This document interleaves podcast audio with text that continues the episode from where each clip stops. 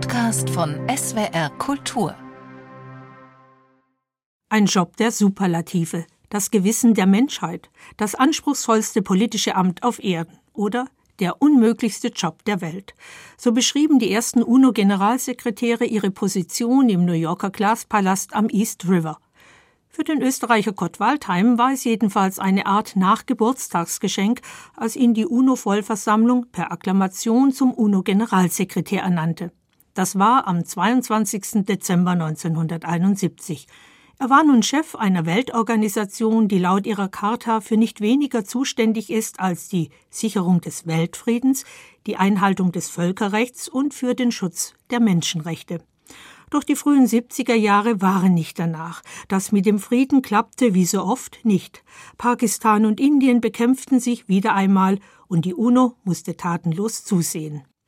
Viele Aufgaben lassen sich nur bei voller Kasse erledigen, doch Geldmangel begleitete die UNO seit ihren Anfängen. Jetzt also sollte die Weltorganisation am österreichischen Wesen genesen. Die Entscheidung in New York tat den Österreichern offensichtlich gut. Kurt Waldheim als neuer UNO-Generalsekretär, das sei das Ergebnis einer geradlinigen, neutralen, selbstständigen Außenpolitik, schreibt die Wiener Tageszeitung Kurier. Ob die Weltmächte der Wahl wegen der Unparteilichkeit Waldheims oder seiner Harmlosigkeit wegen zugestimmt haben, bleibe abzuwarten. So kommentiert immerhin die Arbeiterzeitung. Und die Hamburger Wochenzeitung Die Zeit beschreibt Waldheim als Bilderbuch-Österreicher, als Ballhausdiplomat vom akkuraten Scheitel bis zur zwiegenähten Sohle, als Mann mit charmanter Unverbindlichkeit. Er beherrsche das diplomatische Libretto seines Landes, sei deshalb aber noch lange keine Figur aus einer Leha-Operette. Bei so viel Diplomatie blieb die politische Moral dann doch mitunter auf der Strecke.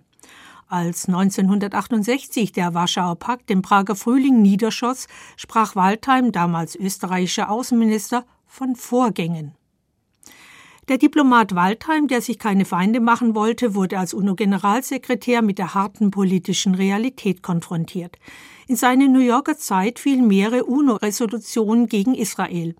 Im Libanonkrieg wurde Israel die Verletzung des Völkerrechts vorgeworfen und die israelischen Siedlungen in den besetzten Gebieten bezeichnete die UNO als rechtswidrig. Als Arafat seine legendäre Rede vor den Vereinten Nationen hielt, blieb den israelischen Vertretern nur die Möglichkeit, den Saal zu verlassen. Er sei den Sowjets immer dann entgegengekommen, wenn es gegen Israel ging, so seine Kritiker.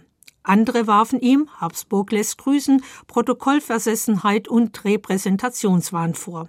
Und doch, bei aller Kritik, Kurt Waldheim hätte nach zehn Jahren Amtszeit bei der UNO in den wohlverdienten Ruhestand gehen können. Doch er wollte zurück in seine Heimat österreichischer Präsident werden. Da holte ihn seine braune Vergangenheit ein. Er gewann zwar die Wahl, aber die Österreicher beschäftigten sich erstmals nicht nur mit Waldheims Vergangenheit, sondern generell mit der österreichischen Lebenslüge, Hitlers erstes Opfer gewesen zu sein. Eine Historikerkommission kam zwar zu dem Ergebnis, Kurt Waldheim könne kein Kriegsverbrechen nachgewiesen werden, aber eine weiße Weste hatte er auch nicht. Kurt Waldheim, der österreichische Präsident, kam auf die amerikanische Watchlist. Er, der Meister der stillen Diplomatie und einst der starke Mann in der New Yorker UNO-Zentrale, durfte zeitlebens amerikanischen Boden nicht mehr betreten. Zeitwort ist ein Podcast von SWR Kultur für die ARD. Abonniert uns in der ARD Audiothek und überall, wo es Podcasts gibt. Wir freuen uns über 5-Sterne-Bewertungen. Ihr habt eine Idee für ein Zeitwort, Anregungen oder auch Kritik? Schreibt uns eine Mail an zeitwort.swr.de.